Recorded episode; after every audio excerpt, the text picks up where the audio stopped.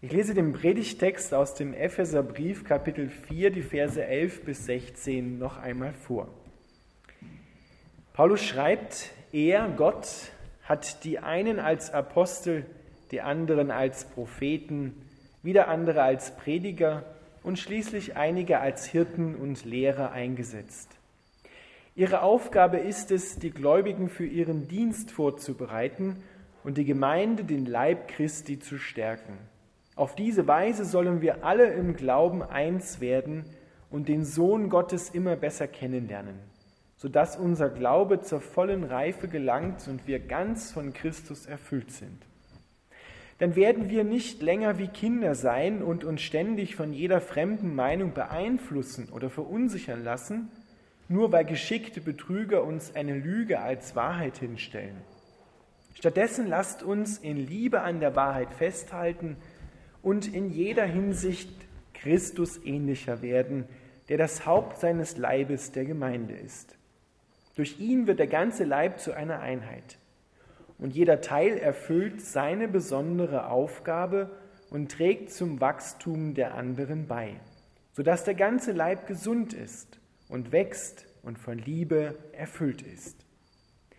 Heiliger Geist, wir bitten dich, dass du uns das Wort Gottes aufschließt, damit wir seine Kraft in uns haben. Amen.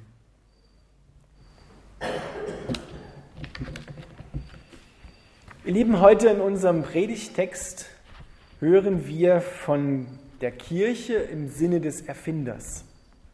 So wie hier dieser Dienst, dieser fünffältige Dienst, so heißt er, so wird er oft beschrieben, vorgestellt wird, das ist Kirche, Gemeinde im Sinne des Erfinders.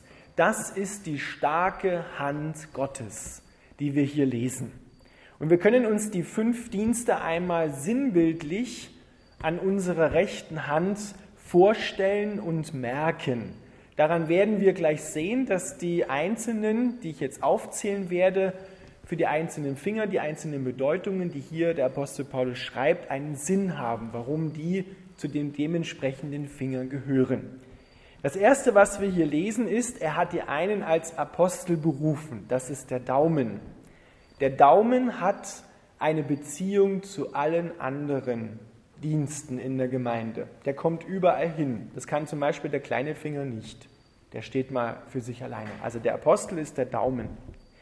Dann kommt der Prophet. Der Prophet ist der Zeigefinger. Dann in der modernen Übersetzung, die ich hier habe, heißt es Prediger, aber ursprünglich ein Evangelisten. Das ist der Mittelfinger. Der Ringfinger, das sind die Hirten. Und der Lehrer, das sind die das ist der kleine Finger. So, jetzt die Bedeutung. Der Apostel, das ist derjenige, der so einen Überblick hat über die gesamte Gemeinde oder über mehrere Gemeinden in der Region, der sozusagen eine Beziehung zu allen anderen Diensten und zu den Gemeinden hat. Ja, der Apostel Paulus, der hat Gemeinden gegründet über ein riesiges Gebiet hinweg in Kleinasien, in Griechenland und ist bis nach Rom gekommen. Ja, Apostel, typischer Apostel. Der Prophet ist der Zeigefinger, das heißt, der Prophet schaut in das Herz Gottes und liest dort sozusagen in den Büchern, was der Wille Gottes ist. Und er spricht es aus in die Gemeinde hinein zu den anderen Diensten und sagt, Achtung. Ja, der Zeigefinger ist bei uns immer Achtung und der zeigt auch auf etwas hin. Ja, schaut mal da, schaut mal, das ist im Herzen Gottes, das ist der Wille für den einzelnen Menschen, für dich oder für eine gesamte Gemeinde an einem ganz speziellen Ort, wie hier Bad Atzmannsdorf, an äh, einer, wo die Kuranstalt und die Hotels daneben sind. Ja, das ist, da hat die Gemeinde eine andere Bedeutung als die Pfarrgemeinde in Unterschützen. Ja, da gibt es keine Kureinrichtungen. Das ist eine, eine ländliche Gemeinde. Genau, das ist der Prophet, Zeigefinger. Dann der Mittelfinger, das ist der Evangelist. Das ist der, der am weitesten in die Welt hinausreicht. Das ist derjenige, der in einfacher, klarer Art und Weise Menschen einlädt, zu Christus eine Beziehung anzufangen. Ja, das ist der Evangelist. Und das hat der Grille jetzt gefallen, jetzt hat sie aufgehört. genau. Ja, das ist, der, das ist der Evangelist. Dann haben wir den Hirten, das ist der Ringfinger. Der Hirte kümmert sich in der Gemeinde um die Gläubigen, um die Menschen. Deswegen pflegt er die Beziehungen. Das ist der Ringfinger. Ja, und dann haben wir den Lehrer noch, der ist ganz gut zu merken. Der Lehrer, der kleine Finger, kann sich in jedes Ohr hineinsprechen, hinein. Der kommt in jedes Ohr hinein. Das kann der Daumen nicht. Ne? So, der kleine Finger kann das am besten. Das ist der Lehrer. Apostel, Daumen, Zeigefinger, Prophet, Mittelfinger, der Evangelist, der reicht am weitesten hinaus in die Welt. Der Ringfinger kümmert sich um die Beziehung, ist der Hirte und der Lehrer. Das, sind die, das, das ist der sogenannte fünffältige Dienst und das ist die starke Hand Gottes. Und das ist Kirche im Sinne des Erfinders. Das, was ihr hier seht, der Priester, der Pfarrer, das ist eigentlich verkehrt. Wir haben seit Konstantin dem Großen die Christen zur Staatskirche erhoben worden sind, hat er sozusagen das alttestamentliche Priestertum wieder eingeführt, das mit dem neuen Bund mit Jesus eigentlich abgeschafft worden ist. Und jetzt sieht es so aus und wird auch oft so von den, von den Gemeindegliedern, und das hat nichts mit evangelisch-katholisch oder freikirchlich zu tun, so wird es gesehen, der Pfarrer sollte möglichstens oder der Priester oder Pastor alle fünf Begabungen haben. Aber dem ist nicht so. Weil der Pfarrer immer nur eine Begabung hat, meistens. Manche haben zwei, vielleicht, wenn es ganz hoch kommt, drei, aber er kann unmöglich alle drei ausfüllen. Sondern der Pfarrer hat eine Begabung. Meine Begabung, bin ich mir ziemlich sicher, wurde mir auch schon so äh, in, in, von anderen zugesprochen, ist die eines Lehrers. Ja, ich bin der bin eher so, habe meine Begabung Lehrer. Ja, ich bin eher vielleicht kein Apostel und vielleicht auch kein, kein Hirt. Und deswegen hat Martin Luther damals betont, brauchen wir das Priestertum aller Gläubigen. Weil jeder in der Gemeinde hat solch eine Begabung von Gott bekommen und muss darin, muss, von Gott ein Muss, darin geschult werden und muss in seine Begabung hineinkommen, damit der gesamte Leib Christi gestärkt wird. Das, was wir heute haben, eine pfarrerzentrierte Kirche oder priesterzentrierte Kirche, ist nicht Kirche im Sinne des Erfinders. Ist nicht das, was wir hier im Neuen Testament lesen. Denn das wäre so, dass sozusagen der Hirt, der Pastor, so heißt es im Griechischen, ja, dass der die herausragende Gabe ist und alle anderen fallen daneben hinweg. Der Pastor ist durch irgendwas in der Kirchengeschichte der geworden, der jetzt sozusagen hervorsticht. Aber der sticht nicht hervor. Wenn hier einer der hervorsticht, dann wäre es zumindest von der Reichweite her der Evangelist, aber nicht der Pastor. Damit ihr das noch ein bisschen besser versteht, will ich das anhand eines ganz praktischen Beispiels mal machen. Und zwar anhand eines Flugzeuges und seiner Besatzung. Jeder von euch ist wahrscheinlich schon mal geflogen, beziehungsweise wer noch nicht geflogen ist, der kennt es aus dem Fernsehen, vom Hörensagen, aus Büchern, dass eine Flugzeugcrew aus mehreren Personen besteht. Ja? Da gibt es den Kapitän, das ist der Pilot, dann gibt es den Co-Piloten, dann gibt es noch einen Navigator, ja? dann gibt es noch äh, das Personal, was sich um die Passagiere kümmert das sind auch mehrere Stewards, Stewardessen. Ja?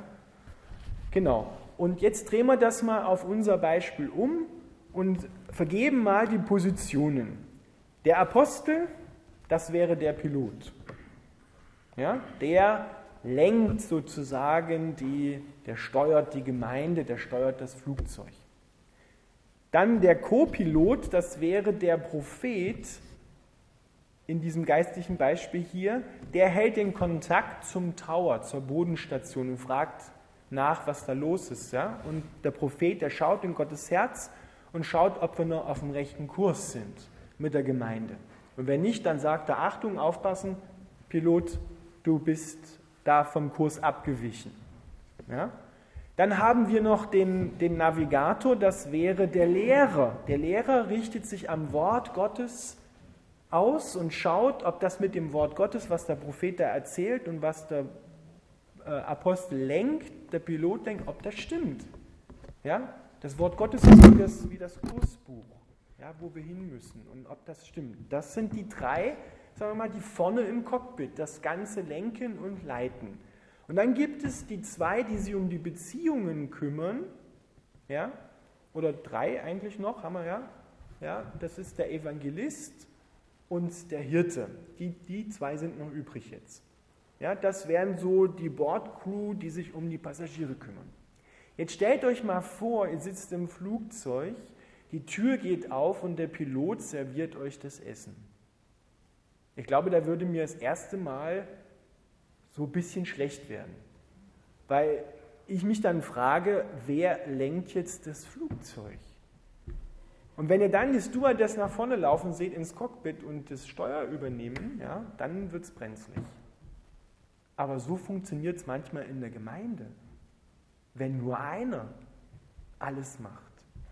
Wenn nur einer von einem erwartet wird, dass er alle Begabungen hat. Das muss nicht unbedingt der Pfarrer sein, das können auch andere im Presbyterium sein, von denen wird das auch erwartet, dass sie möglichst alles können. Aber können sie nicht. Sie sind ein Teil dieses dieser Leitung und dieser Begabungen. Ja? Das geht nicht. Genauso wie es einem Flugzeug nicht geht, dass der Pilot alles macht und die anderen sitzen nur daneben und lassen sich bedienen. Das funktioniert nicht, sondern jeder hat seine Aufgabe. Und im Zusammenspiel im Zusammenwirken dieser Kräfte wird, wie es hier in unserem Predigtext steht, der gesamte Leib auferbaut und gestärkt. Da kann dann der Hirte zurückmelden im Sinne des Flugzeugbildes mal, du Pilot, kannst du ein bisschen ruhiger fliegen, weil meinen Passagieren ist schon ein bisschen übel. Ja, flieg ein bisschen höher, da sind nicht so viele Turbulenzen, so, dann bringen das Flugzeug bitte wieder in eine, in eine gute Lage. Ja, aber das darf nicht der Maßstab sein, nur, sondern im Zusammenwirken. Der, der Prophet muss dann sagen, ja, tut uns leid, dass wir jetzt Turbulenzen in der Gemeinde haben, aber da schickt uns Gott lang.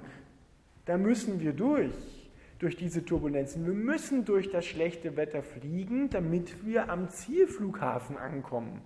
Ja, wir können nicht den Umweg nehmen über eine schöne Wetterfront, weil dann reicht das Kerosin nicht. Dann ist der Absturz oder die Notlandung vorprogrammiert. Und das muss dann so im, im, im Mitwirken gehen. Und genauso ist das in einer Gemeinde. Die Leute, die sagen, wir müssen viel mehr für Beziehungen tun, äh, und dann kommt der Apostel und sagt, na, aber im Moment ist was anderes dran, ja, der den Kurs leitet. So, so dass ihr ein bisschen versteht, ihr hört das vielleicht zum ersten Mal so, aber dass ihr ein bisschen versteht, so wie dieses Zusammenwirken sein soll. Und das Schönste daran ist, finde ich, und das Spannendste daran ist, dass alle Begabungen, die hier drinnen stehen, im Leib Christi vorhanden sind. Das heißt, ihr, du persönlich, hast wahrscheinlich eine von diesen Begabungen, die hier drinnen sind. Und es ist Aufgabe des Heiligen Geistes, Pfingsten, der Leitung der Gemeinde zu sagen, wer welche Gaben hat und, ihm zu, und ihnen zu helfen, diese Begabungen zu entdecken. Weil was steht hier in unserem Predigtext drin? Ihre Aufgabe, diese, diese fünffältigen Dienstes der starken Hand Gottes auf der Erde, ist es, die Gläubigen für ihren Dienst vorzubereiten. Für ihren Dienst vorzubereiten.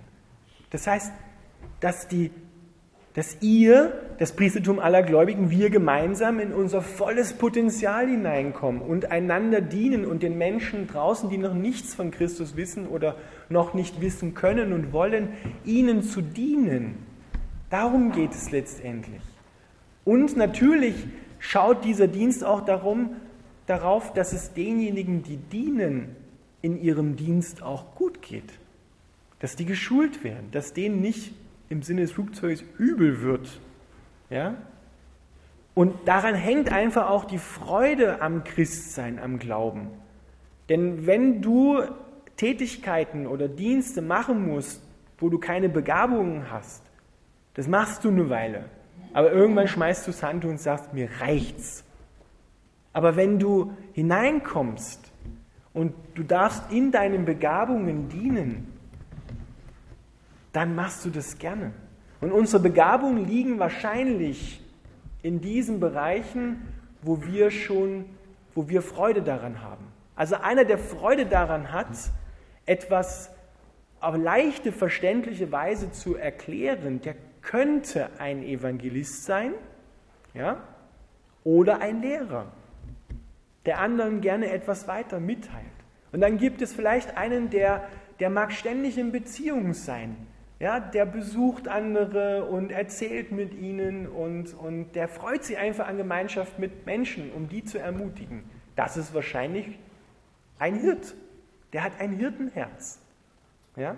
Und dann gibt es dann gibt's einen, dem Propheten, der empfängt von Gott Worte, und, und er, er, kriegt Einblicke in das Vaterherz Gottes und, und äh, das ist wahrscheinlich dann ein Prophet. Ja, ich gehe das so mal bewusst durch. Oder einer, der den Überblick hat, der, der so ein Stratege ist, der so äh, ein, ein Visionär ist, der hat wahrscheinlich eine Apostelbegabung. Ja, der, der immer neue Ideen hat. Er sagt, wow, so könnten wir das machen. So können wir in der Gemeinde vorwärts gehen. Ja, der ist nicht dafür da, dass er das umsetzt, sondern der ist dafür da, weil es seine Begabung ist, visionär zu denken. Und wenn man von ihm erwartet, er muss das jetzt in die Beziehungen einspielen zu den Leuten, dann wird er scheitern. Und genau das wird aber in der Gemeinde oft gemacht. Es wird von Menschen erwartet, voneinander, der muss das aber können, weil er jetzt Christ ist. Dabei ist das gar nicht seine Begabung, sondern er hat eine ganz andere Begabung und ist in einem Stückchen sehr gut. Aber wenn er das in eine andere Begabung hineintransformieren soll, dann funktioniert es nicht, dann scheitert er. Und das führt zu Frust. Und Frust, das haben wir eh schon genug so im Leben. Das gilt nicht nur für die Gemeinde, sondern das gilt auch fürs berufliche Leben. Wenn du ständig was machen musst, wo du keine Begabung drin hast, das frustriert dich da läufst du irgendwann auf. Da reibst du dich irgendwann auf. Und das merken dann auch die anderen. Ja? Das stört den gesamten Abfluss, den gesamten Abfluss der, äh, der Beziehungen und, und dessen, was umgesetzt werden soll. Da hilft auch die beste Motivation nichts. Da muss man dann mal schauen, ist es überhaupt die Begabung des Menschen, der dort steht an dieser Stelle.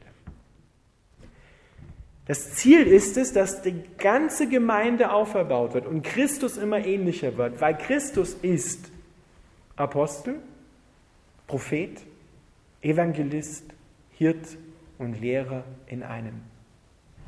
Er ist alles. Und es sind die einzelnen Begabungen, die er jetzt in uns abbildet.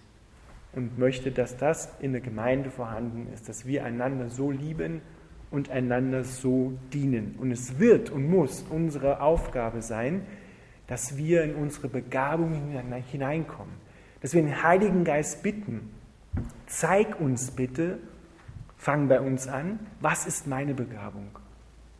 Wofür hast du mich hierher gestellt in die Gemeinde? Wo ist Platz, wo ich das einbringen kann? Und dann müssen wir darüber reden und beten. Denn so soll Kirche sein und so soll Kirche wachsen. Amen.